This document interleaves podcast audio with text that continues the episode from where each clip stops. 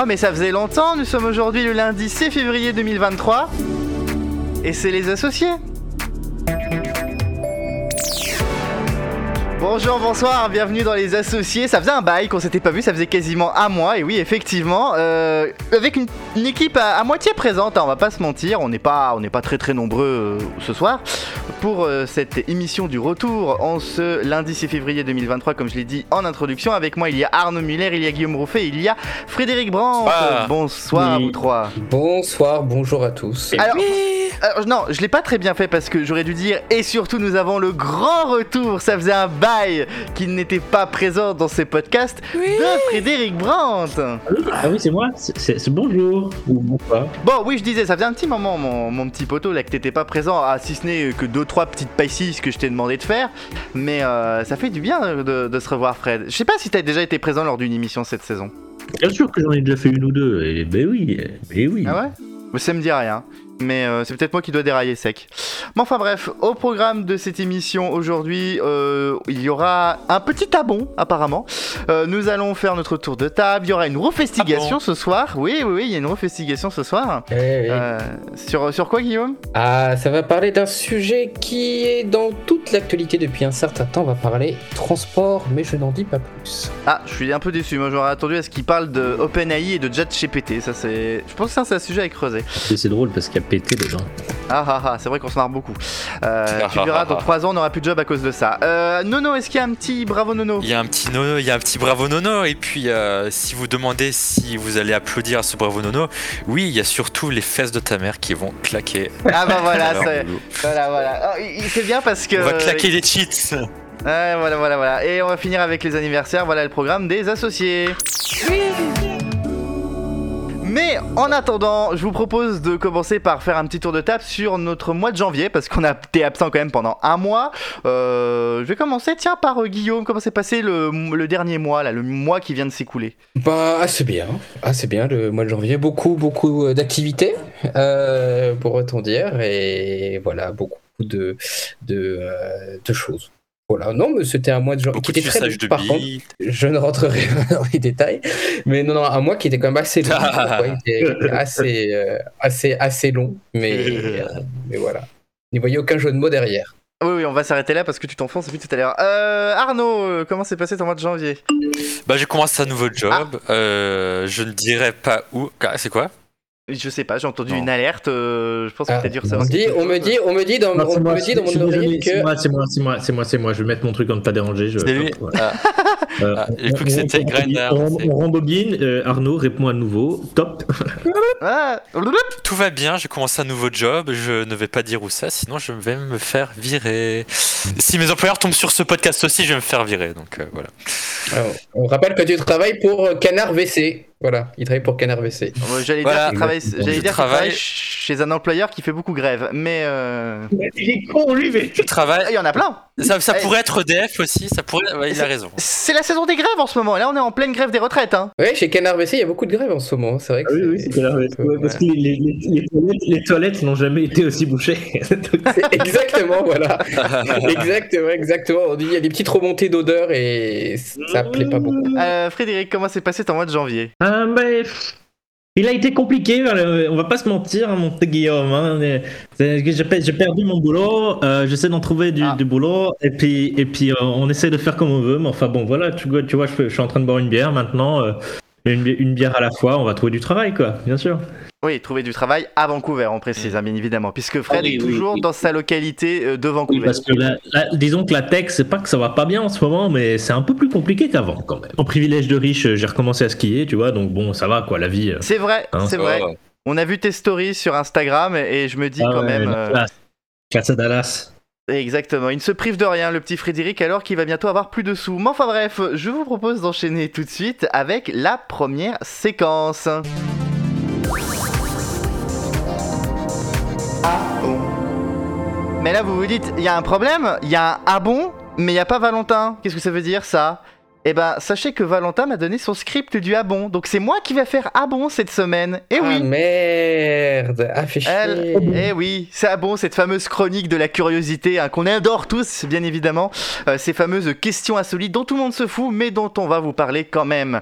Et la première question, c'est la suivante. Qu'est-ce que les habitants d'un village en Nouvelle-Zélande recevaient d'étrange, ou en tout cas reçoivent d'étrange, devrais-je même dire, dans leur boîte aux lettres? Des canards. Non, pas des canards. Est-ce que, que- ça se mange Euh, ça se mange, oui, tout à fait, ça se mange. Ça se mange, ça se mange. Est-ce que c'est est-ce que c'est c'est animal ou euh, c'est transformé? C'est bah, c'est animal et c'est transformé. Ah, donc Est-ce c'est que salé. Est-ce que c'est de la saucisse? Il y a un rapport avec de la saucisse, oui, tout à fait. Est-ce que c'est du boudin? Non, non, non, non, non, c'est juste une saucisse, une simple saucisse, mais il y a quelque chose avec la saucisse. Hmm. Est-ce que c'est quelque chose qui aide à manger la saucisse? Euh, oui, entre autres, ça peut aider à manger la saucisse. C'est un petit Ouais, grill au charbon? Non, non, non, non, non. Un Non, petit mais- barbecue portable? Ah, c'est un barbecue Gary Foreman.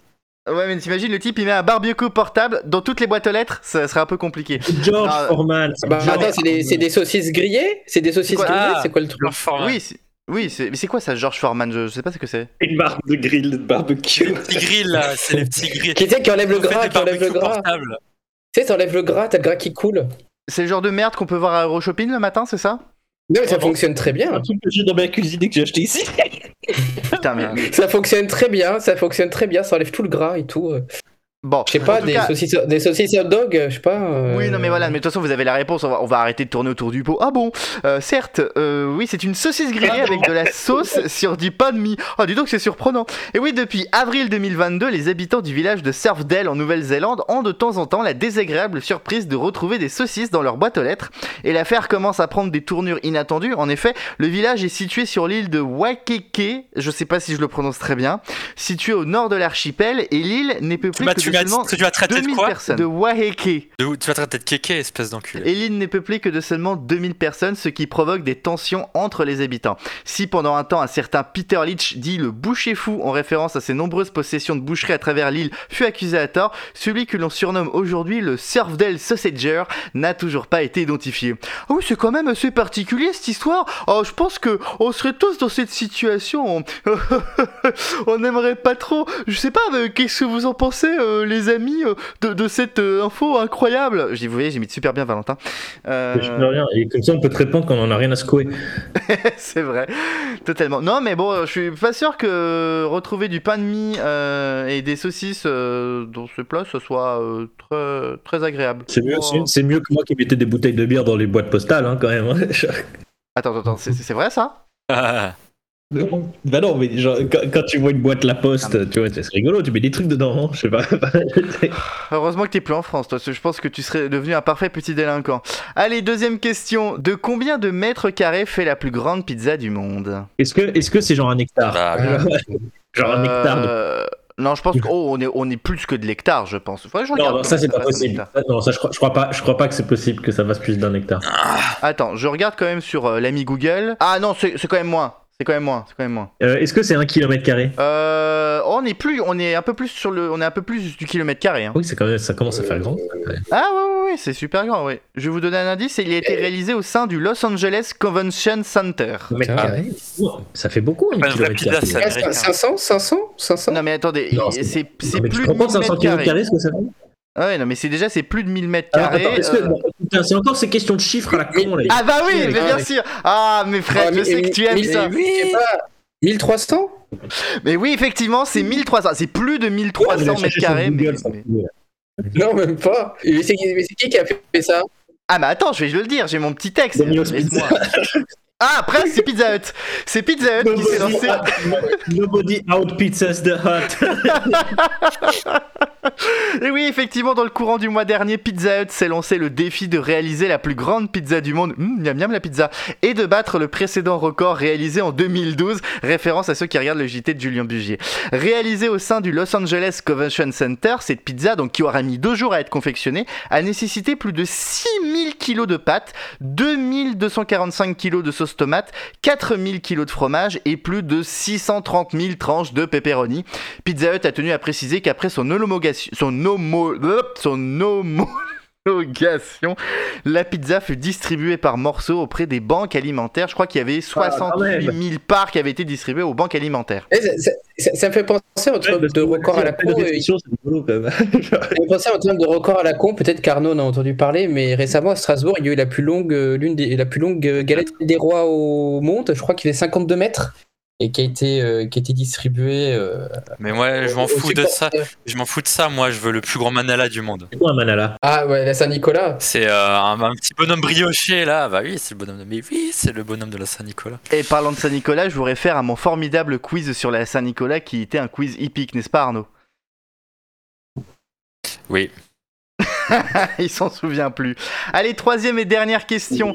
Qu'est-il arrivé. Quand, quand tu parles, ça m'intéresse pas trop. Bah pourquoi t'es là alors? Parce qu'il faut bien que je fasse quelque chose de mon vendredi soir. Qu'est-il arrivé à une mamie après avoir mangé une galette? Elle l'a vomi? Elle s'est étouffée avec la fève. Non, non, non. elle c'est a, pas tout elle, a, fait. elle a perdu une chico à cause de la fève? Non, non, non, c'est pas quelque chose de grave, au contraire, c'est quelque chose de positif. C'est fait des Ah euh, merde, non, euh, comment dire, c'est pas celle qui a gagné une voiture là à 92 ans? Si, si, exactement. Elle avait même 93 ans. C'est France Bleu Paris qui nous a appris les nouvelles. En effet, une grand-mère de 93 ans gagne par hasard une voiture en tombant sur une fève d'une galette des rois. Et ce n'est pas un canular. En effet, la boulangerie où elle a acheté la galette avait organisé un jeu concours où une Fiat 500 était en jeu. Et pour la petite information, la boulangerie, elle se trouve à Clamart, qui est un lieu qu'on connaît bien. Ah Voilà. oui, effectivement, oui. dans oui. les Bon, on va pas pouvoir profiter longtemps de sa voiture, hein, mais bon. Non mais la, la grand-mère avait dit qu'elle ne conduisait plus depuis 5 ans et qu'elle allait donner ça à ses petits-fils. Vous, bah, justement, est-ce que vous seriez heureux de trouver quelque chose dans une galette? Si jamais vous, le boulanger vous dit voilà je vous offre un cadeau dans une galette, vous serez heureux ou comment vous réagirez euh, face à ça? Bah oui, bon, ce serait pas mal. Il y avait eu il y a quelques années, je sais pas s'il le fait toujours, mais il y a un boulanger qui met une fève en vrai or dans, dans l'une de ses galettes chaque Il année. y avait pas eu, mais il n'y avait pas eu un problème ça de quelqu'un qui avait une dent cassée? Je sais pas, peut-être. Non, mais tu vois, tu vois, moi je suis sûr, je suis sûr qu'on peut pas faire la galette des avec des fèves aux États-Unis parce que genre les enfants ils s'étouffent et tout et puis après tu te fais attaquer et tu dois un milliard de dollars, tu vois. Genre, Après, ap- Putain. après j'y sais, j'y rien, hein, mais bon, ça interdit les fèves et les Kinder Surprise, mais ça fait des fusils pour les gamins de 7 ans. Mais bon, ça- un problème avec ça. C'est effectivement tout le paradoxe des États-Unis. Si Valentin serait là, on il est dans aurait le dit 20 heures de Jean-Jean Bugier avec Guillaume Deschamps. miam miam la galette. Euh... euh, non, qu'est-ce que j'allais dire? Euh, Valentin serait là, il nous aurait fait Ah bon, certes, vous êtes très fort à mon quiz. Je ne comprends pas, les questions sont allées super vite. Mais comme c'est moi, je vous dirais tout simplement que vous avez de la culture, de l'intelligence et surtout un bon sens de la déduction. Allez, on va tout de suite ouvrir la rédaction.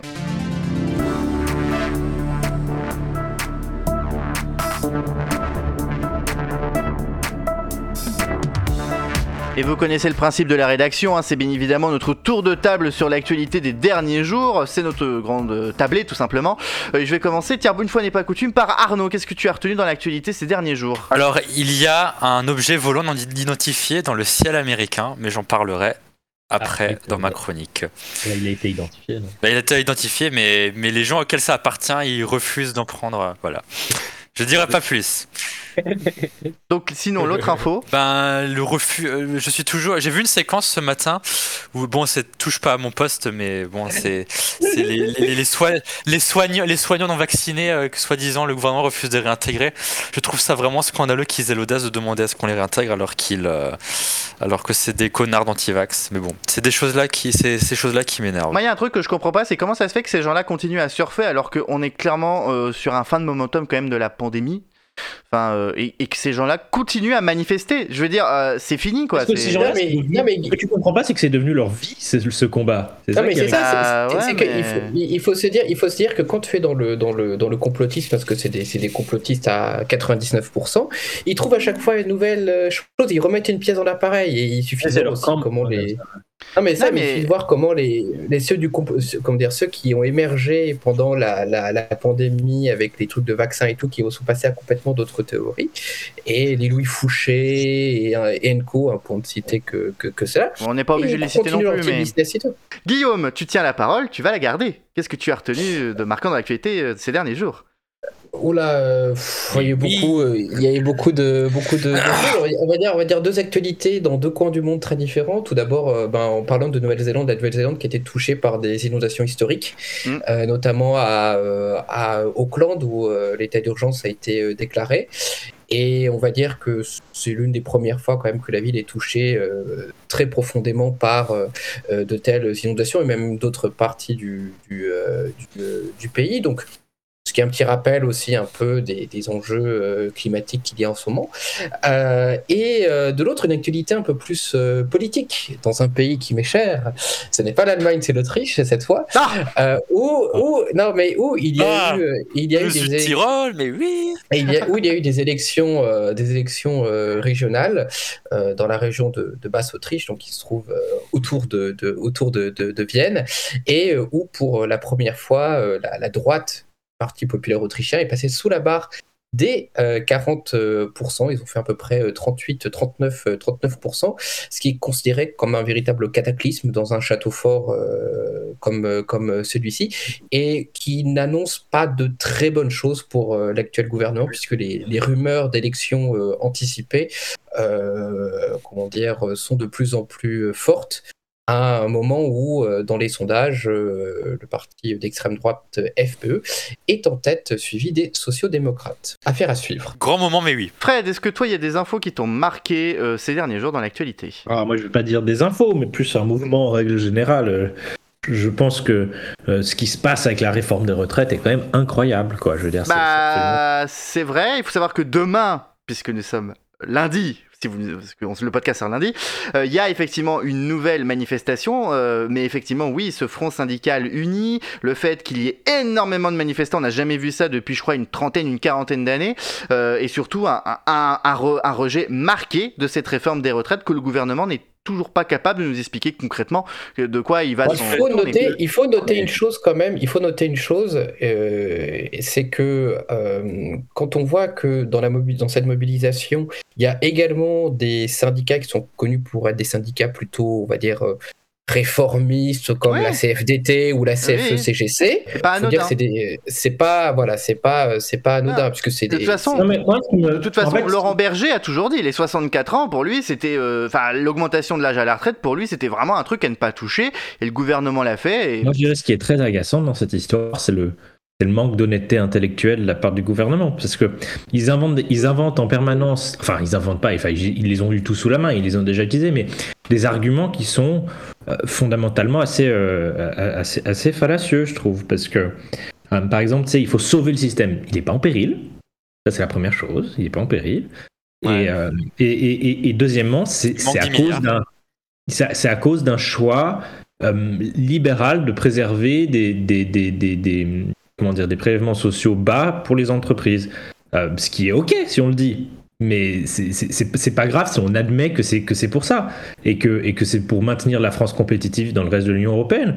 Si on le dit comme ça, moi je suis en mode bon bah ok d'accord, mais ils le disent pas. Ils utilisent des mots, ils utilisent des trucs en mode ah il faut sauver le modèle ou alors euh, ah mais c'est pas la valeur travail c'est quand même bien de bosser. Enfin que des trucs à la con comme ça et, sans expliquer que c'est un manque d'oseille parce qu'on veut maintenir la France compétitive vis-à-vis du reste de l'Union européenne et du monde. Il y a, quand tout. même une, une donnée que je trouve qui est assez intéressante et qui est assez malheureuse dans, dans le débat qu'il y a euh, au sujet des retraites et qui a été notée par quand même un certain nombre de, de- de personnes. Bien sûr, on a euh, de chaque côté des, des, des- comment dire, des euh, économistes de gauche et d'autres des économistes plus de droite, libérales, voilà, qui mettent leur, euh, leur cachet pour ou contre euh, cette réforme. Mais euh, on est face quand même à, deux fronts, d'un côté le gouvernement et les gens qui sont contre cette réforme, qui donc avancent des arguments qui sont plus ou moins vrais, en quelque sorte. Mais il n'y a pas, et ça c'est vraiment dommage, on s'en rend compte quand on regarde typiquement les, la commission qui est diffusée d'ailleurs sur, sur, sur LCP, hein, où il y a d'ailleurs très clairement un jeu d'obstruction parlementaire, euh, c'est euh, il n'y a pas la capacité d'avoir un débat serein. Voilà, un débat serein. Tous les débats que j'ai vus au sujet de la réforme des retraites, euh, c'était cacophonique. Euh, et il n'y avait pas réellement de. On arrive à sortir plus ou moins, euh, et notamment du côté du gouvernement, des arguments en faveur de, euh, cette, de cette réforme. Parce je que le trouve ça extrêmement dommage. Le gouvernement arrive toujours dans une posture en mode bon alors on a tout discuté d'avance, euh, on pense que tout le monde est d'accord et c'est non négociable. Voilà. C'est c'est- c'est- Oui, et c'est- puis, et- Ouais. et puis de l'autre, la, la- la réponse, la, réponse, la réponse de l'autre est tout aussi, euh, comment dire, euh, Ouais. c'est- c'est c'est un peu, c'est deux, je sais- je sais pas, c'est, c'est Non mais je, je comprends que tu trouves que c'est un dialogue de sourds parce que c'est ça que je pense. Voilà, que- merci. Non, mais ça, c'est que, c'est que là, le, là, ce qui va se passer, comme à chaque fois en France, bien malheureusement, c'est que on va Ils vont voir faire un le- truc avec un pansement dessus, ça va se retrouver avec un modèle unique avec 2000 exceptions. Ah, il y, a- il y a de ça, il y a de ça, mais de l'autre aussi, on, on a aussi le, le côté Ouais, c'est où ça, ouais, qui, ouais. qui va qui va craquer en premier, qui va craquer en premier du gouvernement ou de euh, ou de euh, ou de, de, de l'opposition. Donc et voilà, on est on est face à un, à un rapport de force à celui qui euh, va euh, comment dire craquer euh, craquer en premier. loi en France, hein, c'est depuis toujours. hein. Oui, non, mais c'est ça- non, mais c'est ça qui, est- c'est ça que je trouve très, euh, très malheureux Ouais, et que, et que, je veux dire, quand, quand on a, quand on a les corps intermédiaires et c'est ce qui est aussi reproché en grande partie euh, euh, à Emmanuel Macron et à sa manière de, de diriger le, le pays, c'est que c'est quelqu'un qui euh, euh, néglige les corps intermédiaires, notamment les syndicats, qu'on soit euh, d'accord ou pas avec eux, hein, ça c'est ça, une autre question. Il les néglige et on, il s'étonne après de se prendre une volée de bronca ça que m'étonne vraiment pas que, que Laurent Berger, il, il- ça m'étonne pas que Laurent Bel- Berger il, se- il soit contre la réforme des retraites après la, la quenelle qu'il leur a mis euh, il y a il y a quelques années. Ça c'est c'était euh, Non, mais voilà. zéro, zéro mais- sur. non, Je pense qu'il en a marre de passer pour le compte service aussi. Au bout d'un moment. euh, Non, mais c'est toujours, c'est toujours Ah, l'affaire oui. de. On a, on a concerté et mais on n'a pas écouté. Tu sais, genre, c'est. c'est- Non, mais c'est- Comme disait Sarkozy, j'écoute mais je tiens pas compte. Non mais c'est ça, non mais c'est ça, c'est c'est que c'est que il faut que le gouvernement se rende compte que si il y a des syndicats d'irréformistes qui euh, je citais la CFDT, mais il y a la CFTC, la CFE-CGC, des, des syndicats dont certains qui sont classés plutôt à droite, on peut pas dire à droite, mais bon, vous m'aurez compris. Medef. Euh, non, quand même pas. Non, mais on, on- on- non, mais on, on va dire, on va dire Je que troll, vas-y. ils sont moins revendicatifs que euh, CGT-FO ou que la CGT. Faut euh, peut-être que au gouvernement ils se remettent un peu euh, en, en- en question.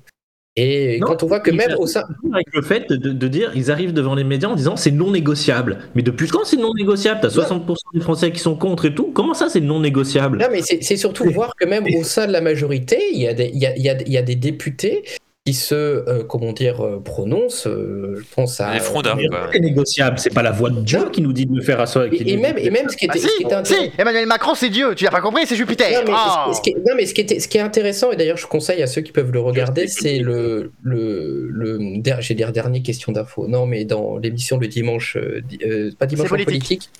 Euh, non, non, non, sur euh, France Inter et France Info, euh, la télé, j'ai oublié le Question politique. Merci, question politique, euh, où il y avait bon, François Bayrou. Et ce qui était intéressant, c'est de voir que Ouais, très la- réservé. non, mais la position et l'explication qui était donnée par François Bayrou était. C'est un peu ce qui est attendu. Et même pour avoir un peu suivi les réactions qui ont pu euh, être euh, portées par rapport à cela, il y avait pas mal de gens, notamment, on va dire, proches de la NUPES et tout, qui euh, disaient que ce qui était dit par François Bayrou, ce qui était présenté, était juste. Et que c'est quelque chose qui était, euh, du moins, dans un débat ou du moins dans. euh, comment dire Mais qu'est-ce qu'il disait au juste François Bayrou? Parce que pour un débat, il faut que les deux parties soient prêts à remettre en question certaines de leurs, certaines de leurs mais questions. justement- Or, là, c'est pas le cas. Non, Voilà, mais, je non, mais justement, il, il disait par rapport au système actuel que certes, même s'il y avait des, des défauts, c'était quelque chose qui plus ou moins euh, euh, fonctionnait. Bon, c'était 50 minutes d'émission, donc c'est c'est- c'est- c'est assez, assez long. Mais du moins, il était plus sur une position ouverte, dans le sens que Oui. il y en a qui ont des revendications, il y en a qui euh, ont plus ou, moins, plus ou moins des avantages et qu'il était nécessaire de les écouter. Et que en filigrane, ce qu'il fallait comprendre, c'est que qu'il critiquait, et ce qui est aussi euh, en soi mis en avant par certains élus de la majorité qui sont plus tendance modem, euh, c'est que il- euh, le fait que le gouvernement soit obtus et que justement il ne soit pas ouvert au débat et que on en est au point où finalement c'est un peu un jeu de, euh, de, de gamin, je veux dire, son, son cours- son cours de récré. C'est la, méthode Manu de bulldozer, quoi, c'est tout. Non mais c'est ça, et, et je suis, et je suis, et je suis désolé, mais euh, ça, ça, ça fait perdre justement la, la, en soi un débat qui soit euh, serein. On se retrouve quand même avec des députés, par exemple de la, de la NUP, qui font des, euh, comment dire, des amendements complètement grotesques. Alors je sais que l'obstruction parlementaire, c'est un peu le, le, le jeu de chacune et, et, et, et- de chacun, mais pour en arriver là, euh, on se dit quand même que euh, c'est qu'il n'y a pas Oui, de marge de que- manœuvre. euh, Non, dans mais le parce débat.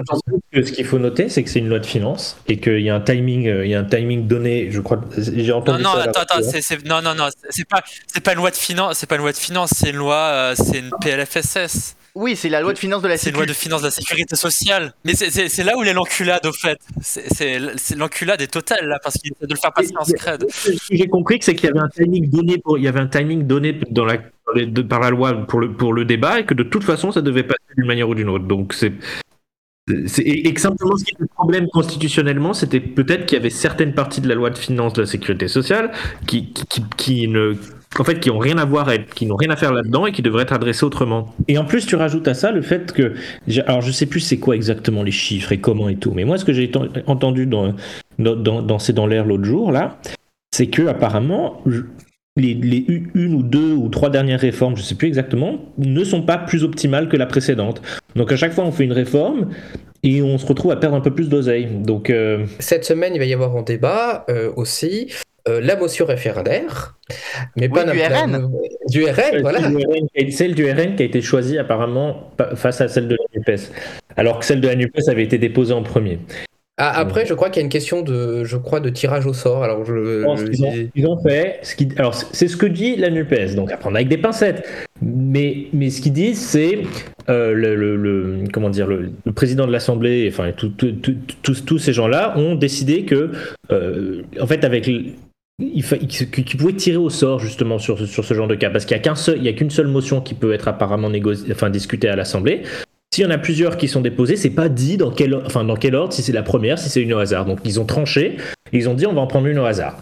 Et ça, c'est ce que, et ça, c'est ce qu'apparemment le a, a- a fait. euh, a j'allais dire- j'allais dire- je ne connais plus le, le nom du parti présidentiel. C'est quoi? C'est Renaissance. Renaissance. La Renaissance. renaissance.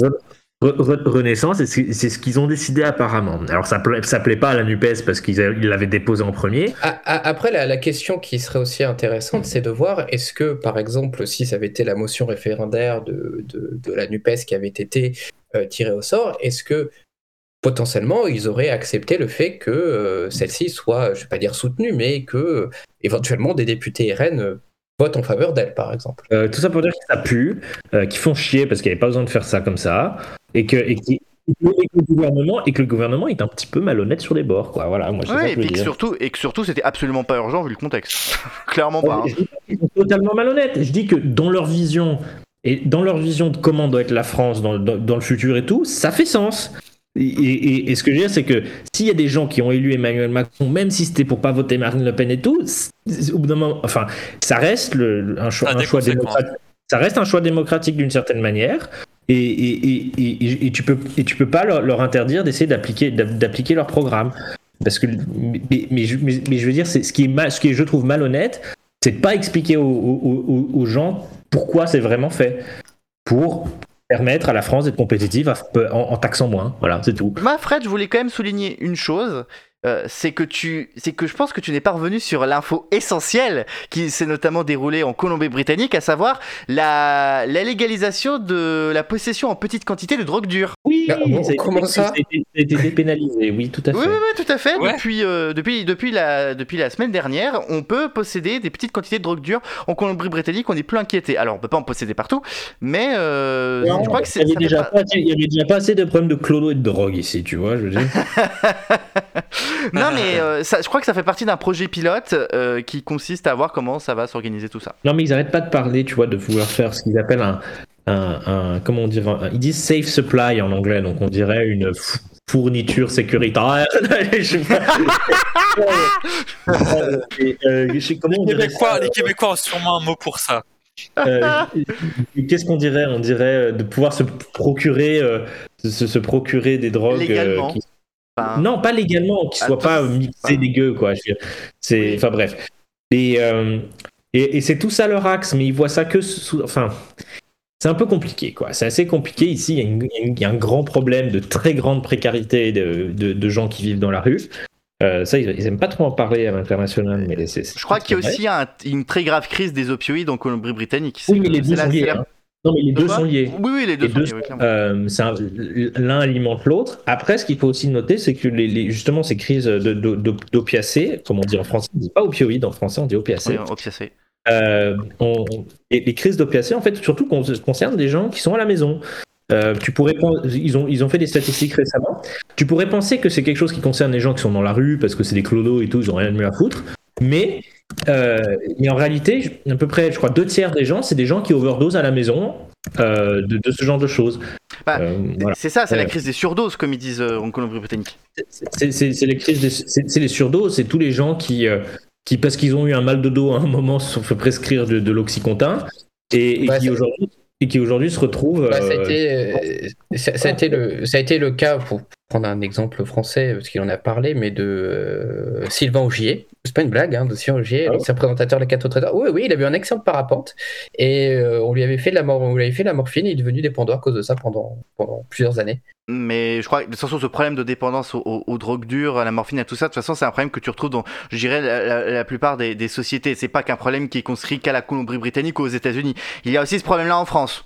Mais ça peut arriver à n'importe qui, c'est pas Attends, vraiment, attention, euh, attention, attention, attention, il faut distinguer, il faut être précis, messieurs. En Amérique du Nord, il y a eu un, il y a- en Amérique du Nord, que ce soit au Canada ou aux États-Unis, il y a eu un effort de certaines parties de l'industrie pharmaceutique pour promouvoir l'oxycontine. Perdu Perdu Pharma Pharma et la famille Sackler, ça il faut le noter, et que ça a été un effort délibéré de promouvoir ça auprès des médecins pour le prescrire euh, Ah bah, auprès des on- patients, euh, même si les médecins ne comprenaient pas nécessairement tout ce que ça voulait dire de prescrire ce genre, ce, ce genre Ah, de mais il, faut, il, faut, médicaments. il faut- voir la facilité. Tu vas, euh, dire, euh, avant, où tu vas au CV limite, tu vas au CVS du coin et puis tu. Non, c'est pas vrai, il faut une prescription. Mais, mais, mais la prescription, tu peux l'avoir très facilement parce que les médecins ont été souvent convaincus de manière, euh, de manière illicite, tu sais, par exemple, avec des, des cadeaux que leur co- Ça s'appelle de la, pharma. corrup- de la les, corruption. visites, les visiteurs médicaux Les vis- Ouais, ce genre de choses. Ils envoient des Purdue Pharma qui envoyaient des belles gonzesses euh, expliquer que l'oxycontin c'était super bien.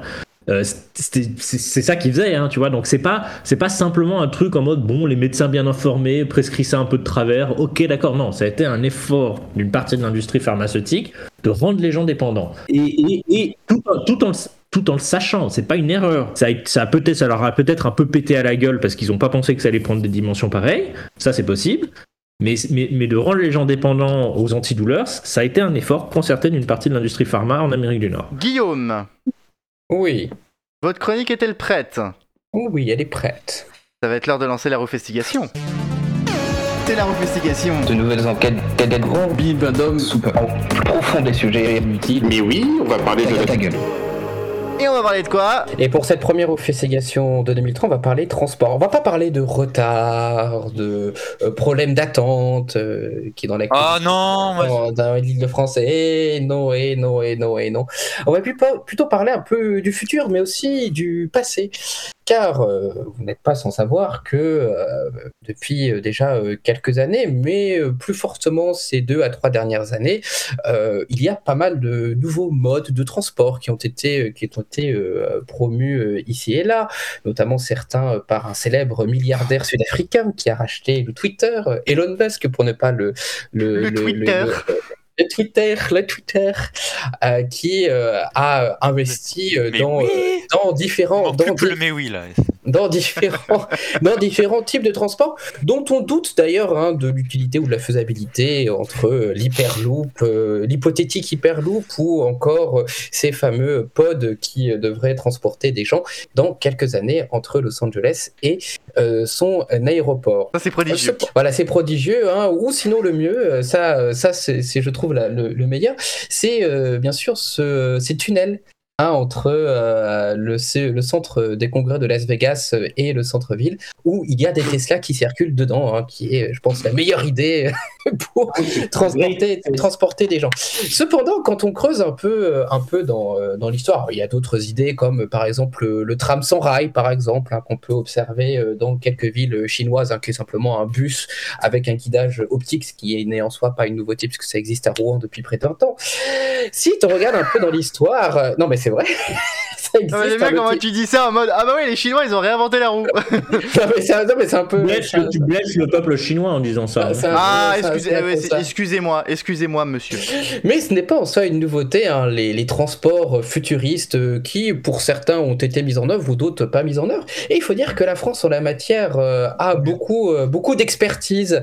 Et je pense que vous allez voir où je veux en venir pour ceux qui connaissent euh, un peu les transports entre l'aérotrain, euh, pour ceux qui euh, Ah, connaissent un oui. peu euh, cette, histoire hein, qui euh, devait relier notamment Paris à Orléans en euh, 30 minutes et on devait développer oui. plein, de, plein, de, plein de liaisons. Il faut dire qu'au tout départ, d'ailleurs, la liaison, le, le RER hein, qui devait être prévu, devait être un aérotrain.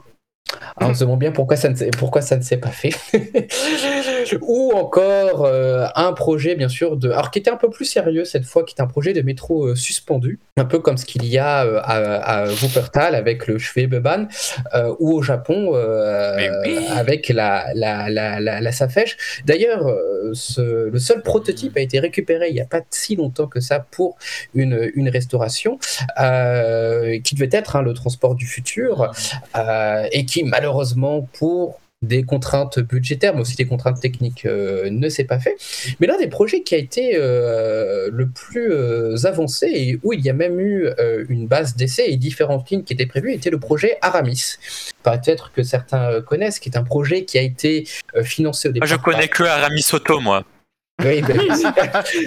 qui a été euh, donc élaboré euh, dans les années euh, 70 par Matrap, puis après récupéré par la, par la RATP. Et en soi, sur le papier, le, le projet était intéressant de navette euh, autonome. Il a fallu développer un système, euh, un système de gestion automatique, deux petites navettes qui pouvaient Ah. euh, s'accrocher les unes des autres et euh, justement s'adapter aux variations, euh, aux variations de, euh, de, de trafic. Euh, une base d'essai a été construite euh, à côté de, à côté dans Paris, hein, dans le dans le 15e euh, arrondissement, et certaines lignes étaient prévues, notamment pour reprendre le tracé de la petite ceinture, pour ne citer que cette ligne, et différentes lignes, notamment au départ de la, la, la place d'Italie. Cependant, il y a des fois beaucoup de projets qui sont un peu trop beaux pour être vrais, et il a fallu quand même près de 15 ans pour que les ingénieurs et les spécialistes en transport se rendent compte que bah, ce dont on a besoin, c'est des transports capacitaires. Et c'était l'un des problèmes de la plupart de ces idées de transport, c'est que c'était des petites cabines, ou du moins des transports qui pouvaient transporter qu'un petit nombre de personnes. On peut citer aussi le cas du SK, hein, euh, euh, qui a euh, circulé à vide pendant des années à Noisy-le-Grand, ou qui a très bien fonctionné hein, à Roissy-Charles de Gaulle, puisque les cabines déraillaient plus qu'elles ne circulaient, où il fallait des transports qui étaient beaucoup plus capacitaires et beaucoup plus raisonnables, euh, d'où le fait que un certain nombre de mini-métros, euh, notamment le, le Val, euh, ont été euh, développés. C'est pour montrer que finalement, les idées de transport nouveau n'est pas quelque chose de très récent et de quelque chose qui est même beaucoup plus ancien, et qui montre que fondamentalement, des fois, ce sont plus les classiques euh, qui fonctionnent et que euh, des fois l'émulation autour euh, d'un certain nombre de transports que l'on dit révolutionnaires, hein, notamment l'hyperloop, eh ben, des fois ce n'est Mhm. peut-être qu'une simple bulle. Mais oui. Très bien, merci beaucoup Guillaume. Je crois que l'hyperloop a quand même pour vocation à être capacitaire. Non, non, alors, alors attends, attends, Non attends, attends. Hyper- hyper- ah, ça a été avoué il y a quelques semaines par notre grand ami Elon, hein, mais je veux dire, Hyperloop, c'est quand même un truc de, pour, pour faire chier le train en Californie, en fait. C'était ça l'idée, Ah, apparemment. d'accord. Oui, non, mais c'est ça. Et puis, c'est pas forcément le problème capacitaire qu'il y a, mais c'est les contraintes technologiques. Va construire des tubes euh, à travers. euh, Non, mais construire des tubes ou, ou des tubes, juste, Guillaume, il faut faire du vide. Et il faut faire du vide. Il y avait eu un projet il y a quelques années euh, un peu similaire, peut-être que Fred, euh, on a entendu parler, Ouais. mais c'était le, Swiss Metro. Le Swiss Metro. Et ça n'a pas pu être fait, pas parce que euh, il y avait des manques d'argent, mais c'est que va faire des tuyaux, des, même dans un petit pays comme la, la Suisse, va faire des tubes que tu dois garder sous vide et faire circuler des trains à 600, euh, à 600 km/h. C'est absolument impossible, ouais. Et, et à ce moment-là, je veux dire, pourquoi tu te compliques la tâche? Tu fais pas simplement un maglev, ce qu'on sait à peu près faire aujourd'hui. Ben voilà, c'est qui, est- qui est- qui est à peu près tout aussi con, mais, mais, mais qui marche aussi, quoi, qu'on sait faire, quoi, tu vois. C'est ça, c'est, c'est, c'est- c'est- et puis il y a, il y a tout un aussi quelque chose qui est derrière, qui est, qui est un peu, euh, euh, euh, comment dire, où tu as beaucoup d'écoles d'ingénieurs qui travaillent pour peu de frais, hein, en quelque sorte, et c'est ce qui est aussi reproché au projet Hyperloop ou dans le sens que notre ami Elon organise des concours euh, où on a des élèves ingénieurs du MIT, euh, de l'école polytechnique fédérale de Zurich ou de Lausanne par exemple. Elle dit que c'était Qui- du pipeau, c'est pas une blague. Non mais qui travaillent, non mais qui travaillent sur leur temps et qui ne reçoivent rien. Et euh, ils font des petits concours à regarder, on fait circuler notre truc. Et c'est aussi l'aspect qui est aussi critiqué par rapport à l'hyperloop dans le sens que tu fais travailler des étudiants pour peanut et que c'est toi qui récupères après tout le truc. Allez, on va deviner des personnalités dans l'actualité. Devinez, devinez, devinez qui je suis. Le deviner, deviner, deviner qui je suis. Il y a trois personnalités à deviner. On commence par le. Il y a que des hommes, tiens, cette semaine. On commence par la première personne à deviner. Est-ce que, est-ce que cet homme a des longs cheveux blancs Il n'a pas de longs, che- de longs cheveux blancs, non. Il y a une grosse table? Oh, il s'en est beaucoup vanté. Je crois qu'il s'en Ah, est beaucoup vanté. Rocco Rocco, non, c'est pas Rocco Siffredi, non. Alors, est-ce qu'il est français? Il est français, mais il a. Je, crois pas qu'il est né en. Non, il est pas né en France. Il est pas né en France. Est-ce qu'il est très présent dans l'actualité médiatique française? Euh, bah non. Puis là, C'est quelqu'un de, c'est, c'est quelqu'un de vieux? C'est quelqu'un de vieux, oui, effectivement. Donc, c'est un vieux mec, probablement pas né en France, qui est français. Il est vivant? Il est mort. Ah merde. Il est mort récemment? Ah, très récemment, ouais. C'est pas Koraban. C'est pas Coraban, oui, bonne réponse. Ah oui, putain. Célèbre, en fait, parce qu'en fait, il est né au Pays Basque, euh, espagnol. Ah c'est pour ça. oui, il est né. Oui, oui, oui, il a fui, il a fui la guerre civile et tout. oui. Moi, je pensais que c'était un Rital. Paco Rabanne, célèbre créateur de mode, surnommé le métallurgiste de la mode par Coco Chanel, mais aussi connu pour sa prédiction de fin du monde en 99 Ah complètement ratée. On se rappelle que la station Mir devait s'écraser sur Paris le jour de l'éclipse, à savoir le 11 août 99. Paco Rabanne est décédé ce vendredi à 88 ans. Quand je disais euh, par rapport au sexe, je crois que dans des émissions de Thierry Ardisson, il s'était un peu vanté en disant qu'il en avait une grosse et qu'il faisait beaucoup l'amour, mais qu'en vérité, c'était apparemment, il- c'était un puceau fini, quoi.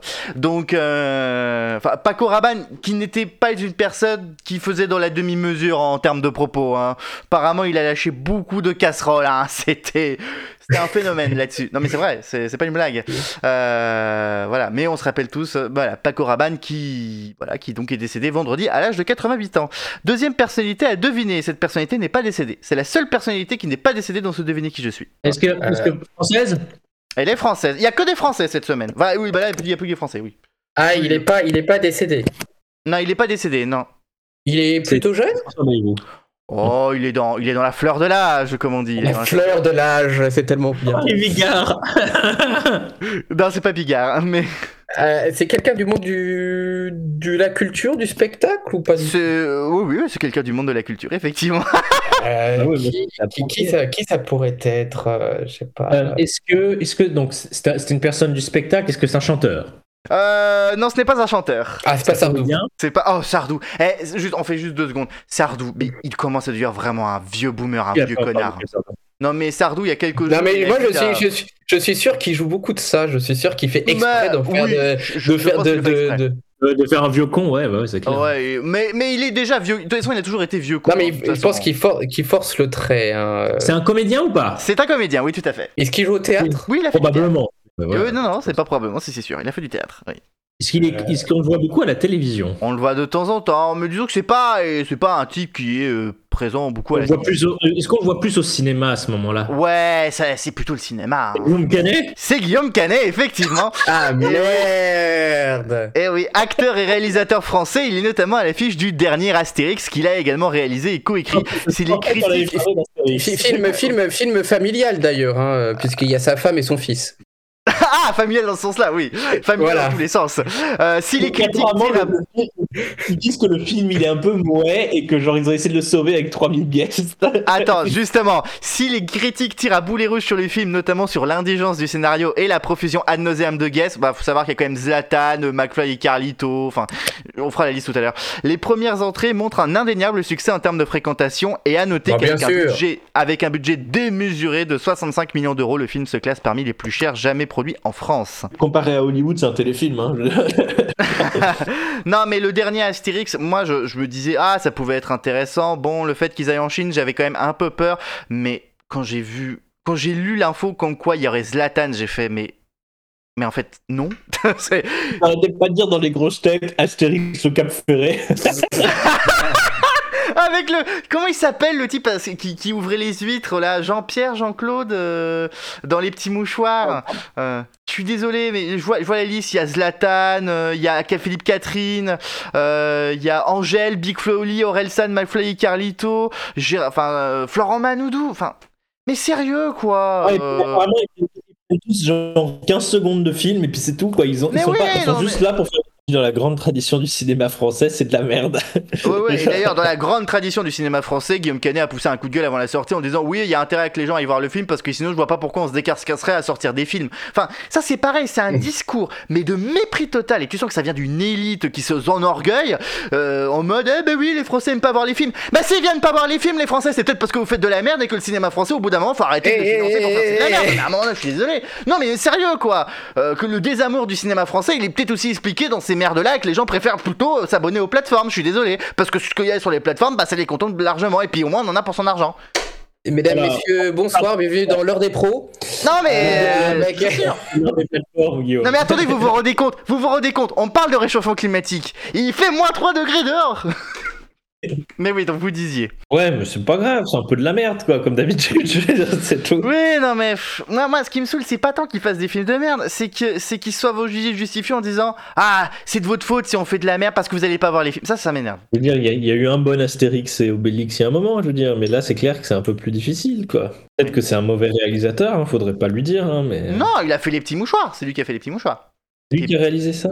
Oui. Après, euh, faut, faut pas oublier, et, et un grand acteur qui a disparu euh, disait ça, euh, avait une très grande clarté là-dessus, c'était Michel Galabru, qui, euh, qui disait J'ai fait des grands films, mais une bonne partie c'était des films alimentaires et des films de merde. Donc euh, en soi, c'est ça. Je veux dire, il y a, euh, je veux dire, c'est pas, euh, c'est- ça peut arriver qu'on fasse des, des, des, des, des- des films de merde, voilà, je veux dire, de, de choses qui. euh, euh, après, c'est sûr quand on est sur une franchise comme ça, comme Astérix, qui est une franchise populaire et qui, euh, et qui porte. Casse-gueule. On sait faire de la comédie en France, ok Donc le fait. Astérix et Obélix, c'est une super, c'est une super base pour faire de la comédie. Et ils ont fait de la merde, c'est tout. C'est pas compliqué. Les, Voilà. Alain Chabat avait fait un travail exceptionnel il y a quoi Il y a 20 ans ou plus que ça Je sais même plus. Mais il y a pratiquement il y a- 20 ans, ouais. Euh, moi, je trouve que par exemple, euh, le travail qu'a fait aussi. euh, merde, comment il s'appelle déjà Euh, Le Lyonnais qui a fait Camelot, comment il s'appelle? Ah, Alexandre Astier, mais ça c'est plus les dessins animés, ça. Avec, plus les- avec les films d'animation Astérix Oui. et Obélix, il a fait un bon travail en écrivant ces trucs. Mais les films d'animation sont des Astérix sont tous quasiment très bons. Et je suis très curieux de voir le prochain, qui sera d'ailleurs fait par Alain Chabat, qui sera proposé sur Netflix. Donc, donc moi, je veux dire, c'est- tout ça, ces trucs, c'est bon quoi. Après, Guillaume Canet, il s'est loupé, c'est pas grave. Ça Ah oui, non, mais bien sûr. Non, mais moi, ce que je reproche, c'est pas qu'il se soit loupé. C'est moi ce que je reproche, c'est le fameux. Voilà, c'est ça. C'est une certaine arrogance. Une- Et, il est pas le seul. Il y a beaucoup de gens dans ce milieu-là qui ont une certaine arrogance. Et c'est ça que je dénonce. Faire un loupé, ça arrive à tout le monde. Bon, malheureusement, le loupé, on le voyait arriver. Bon, bah c'est triste, mais c'est comme ça. C'est vrai qu'au lieu de dire qu'il se casse, qu'il faudrait que les Français, il faut qu'ils arrêtent de se casser Oui. le cul parce que sinon plus de films et tout. Peut-être qu'il faudrait qu'ils prennent les chiffres de box-office comme un indicateur de sa réussite plutôt, tu vois. Je Bah, sais non mais moi. là pour le- les, les chiffres du box oui mais les chiffres du box office des fois ça veut rien dire tu peux faire un énorme succès et au final les- le public dé- a profondément détesté et a trouvé que c'était une sombre merde c'est hein, clairement grave, il aura- il aura fait son, il aura fait son oseille, on s'en fout. troisième et dernière personnalité à deviner Est-ce que c'est C'est un quelqu'un comédien. Est-ce que- c'est pas un comédien Est-ce qu'il joue au Non, il joue pas non non il joue pas il fait il fait pas Beb le petit cochon euh, Est-ce pas- qu'il est mort vieux Est-ce qu'il est mort vieux? Oh là là mon dieu si tu savais. Ah, euh, Philippe Tesson. et oui c'est effectivement c'est Philippe Tesson écrivain journaliste homme de presse hein, puisqu'il a fondé le quotidien de Paris qui était un quotidien plutôt classé à droite. Euh, polémiste et critique culturel Philippe Tesson est décédé à 94 ans mercredi. Alors moi je suis étonné de l'âge de Philippe Tesson je pensais qu'il était plus jeune euh, parce que quand même on, voyait jusqu'à récemment dans les médias Il faut quand même noter que Philippe Tesson, euh, jusqu'à, euh, je, je crois, il y a encore un mois, un mois ou trois Ouais. semaines, il continuait encore à écrire sa chronique euh, théâtre. Il allait encore dans les théâtres et tout pour le Figaro. Ah. hein. Parce que c'est un grand passionné de théâtre d'ailleurs. Ça, ça, il faut le, faut le, faut, faut le, faut le, faut le noter. C'était quelqu'un qui, qui, qui, qui aimait profondément la culture, ça on le voit, c'était quelqu'un qui était cultivé.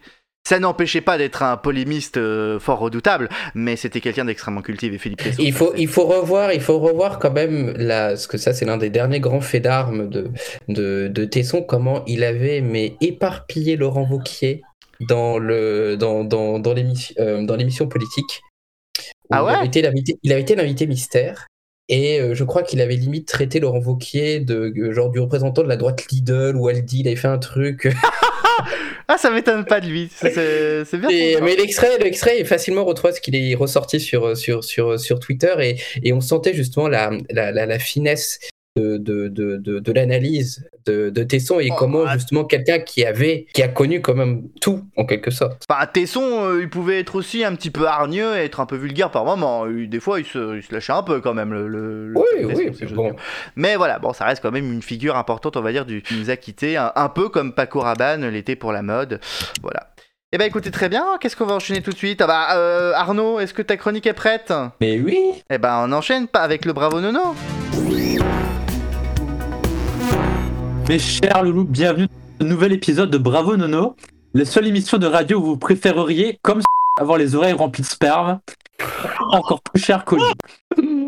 Bref, bref, bref. Pour cette nouvelle saison, je vais tâcher d'être un peu plus woke en arrêtant de ridiculiser les Arabes.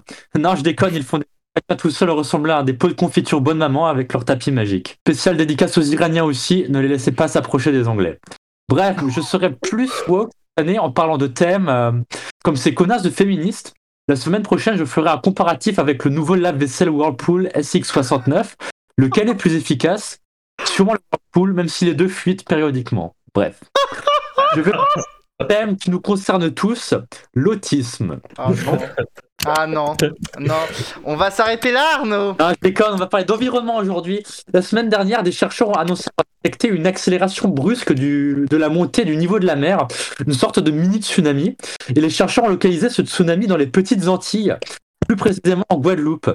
Ce mini tsunami serait périodique et serait créé par un objet d'une masse importante se déplaçant en mer. Un déplacement instantané, aléatoire, sismique. Acronyme DIAS.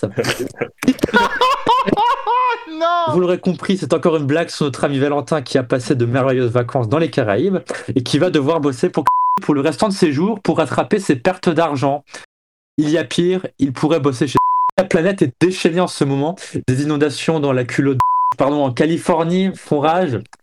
On en pleurerait presque pour ces pauvres acteurs de Hollywood, les pauvres.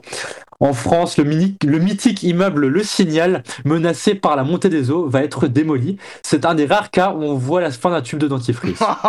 Mais là, c'est bien le cas. Le tube de dentifrice se vit de ces riches boomers qui vont être indemnisés par nos impôts.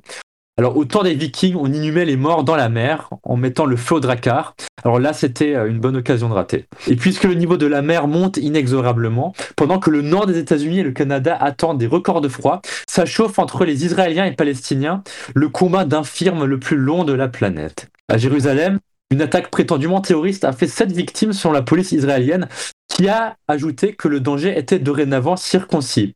Circonscrit. Mais bon, toute cette histoire israélo-palestinienne, c'est quand même comme si je cambriolais la part de ma voisine, que je chiais sur le paillasson et que j'appelais les flics pour dire que l'on m'a attaqué. Je vais être cancel par, la LICRA et par, euh, le CRIF. Et en parlant de merde faite aux autres, je voulais évoquer la guerre en Ukraine, où la France et l'Italie se sont mis d'accord pour envoyer du matériel militaire à l'Ukraine. Ou alors s'il faut compter sur les Italiens pour gagner une guerre, je pense que les Ukrainiens sont foutus. Hein. Mais soyons sérieux, je sais pas ce que les Ukrainiens vont faire avec des fours à pizza et des calzones. Avec le passif qu'ils ont, on peut réalistiquement s'attendre à ce qu'ils se retrouvent euh, aux côtés des Russes vers la fin. Et puisqu'on parle de gigantesques mozzarella volantes, je vais vous parler euh, du dernier roman d'espionnage entre la Chine et les États-Unis.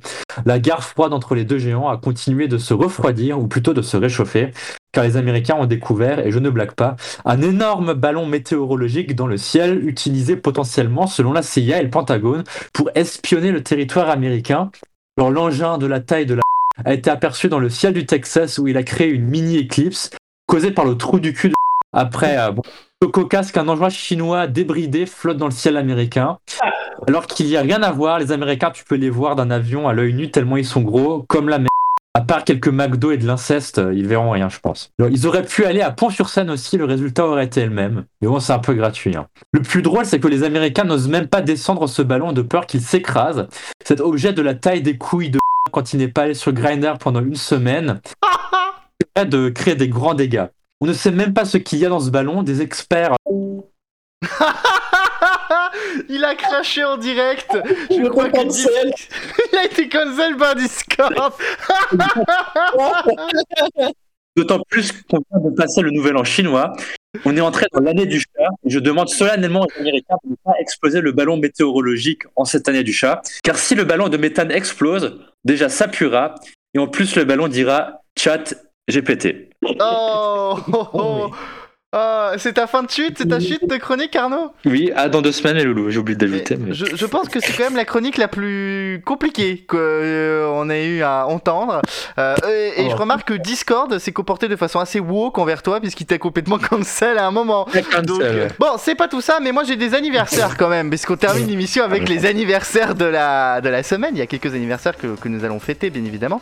Et le premier des anniversaires, il s'agit euh, de celui euh, d'Adèle Hanel, qui est née le 11 février 1989. Actrice française ayant été primée à de nombreuses reprises au César et féministe engagée, Adèle Hanel est surtout connue pour avoir pris la parole en 2019 sur l'agression sexuelle qu'elle a subie dans sa jeunesse par le réalisateur Christophe Rugia, ainsi que pour sa sortie lors des Césars 2020 après la remise d'un prix à Roman Polanski accusé de violence sexuelle.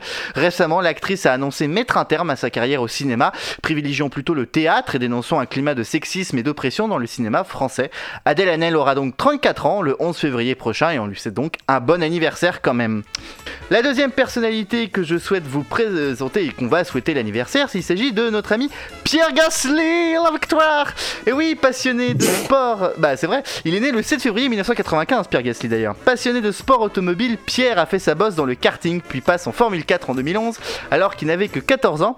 Il débute en Formule 1 en 2017 dans l'écurie Scudera Toro Rosso, puis passe en 2019 chez Red Bull avant de basculer chez AlphaTauri l'année suivante et de réussir un exploit qui n'était plus arrivé pour un Français depuis 1996. Il est là, ce dernier tour, l'explication finale est arrivée entre les deux hommes. Il n'y a plus que 8 dixièmes, il y a 5 km 7 à parcourir et au bout, au bout, un grand bonheur pour l'un des deux. Le freinage de Carlos Sainz qui revient se blottir dès le premier freinage derrière la, Toro- la Alpha Tauri de Pierre Gasly. Attention, il faut soigner la réaccélération. Pierre Il est Gasly bien sorti, Pierre Sainz. Gasly, il n'a pas patiné, Sainz a patiné. Ne pas se laisser impressionner, ne pas se laisser euh, rattraper, même si ici il va encore s'approcher avec toute la puissance de son moteur Renault. Carlos Sainz qui se décale. Allez Pierre, il faut tenir jusque dans les derniers instants. Il reste la parabolique tout au bout là-bas. Elle est loin, elle est infiniment loin cette parabolique. Écarte-toi, ne le laisse pas t'aspirer. Il se met à l'intérieur, il fait de la récupération d'énergie pour essayer de sortir de la parabolique.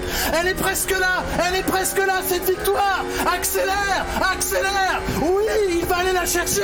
Ne lâche pas. La victoire de Pierre Gasly. Il l'a fait. Victoire de Pierre Gasly. Victoire d'Alpha Tauri. La victoire française. 24 ans, 3 mois et 18 jours après Olivier Panis. Et oui, c'était un, un grand moment d'émotion d'ailleurs hein, euh, pour euh, Julien Febro, ça s'entend, et c'était un vrai moment d'émotion cette victoire de Pierre Gasly en 2020. Pour la saison 2023, Pierre Gasly rejoindra l'écurie française Alpine aux côtés d'Esteban Ocon. Pierre Gasly est donc né le 7 février 1995. Demain, il aura donc 28 ans et on lui souhaite un bon anniversaire. Putain, il est Et- plus vieux, il est plus vieux que moi, salaud. Eh oui, eh oui, c'est vrai que ton anniversaire il arrive bientôt. Tu vas voir ce que tu vas prendre toi euh, dans, bah, dans deux semaines. Eh, avec Alexandre. Alexandre, lui, il est du 17. Eh, Moi, je eh, 25. Eh ben, attendez-vous à des surprises. C'est tout ce que je peux vous dire. Et enfin, la troisième personnalité. Oui, j'en ai retiré par rapport à la dernière fois où il y en avait six. La troisième et dernière personnalité à qui je souhaite un joyeux anniversaire, c'est Axel Rose. Alors, nul besoin de présenter Axel Rose, un l'iconique chanteur et fondateur du groupe de hard rock Guns N' Roses, aux côtés notamment d'Izzy Stradlin et de Slash. Un artiste complètement extravagant en tout. hein, c'est l'exagération à son, à son maximum. Axel Rose, qui quand même a fait partie de l'un des groupes mythiques du hard rock à travers le monde. On va d'ailleurs s'écouter un petit extrait maintenant avec Knock on Heaven Door tout de suite. Voilà. Et donc Axel Rose est donc né le 6 février. Tu peux pas écouter Axel- plus On, on- on peut, on peut écouter un peu plus si tu veux. Voilà. Donc euh, Axel Rose est né le 7 février 1962. Il a donc aujourd'hui 61 ans et on lui souhaite un joyeux anniversaire.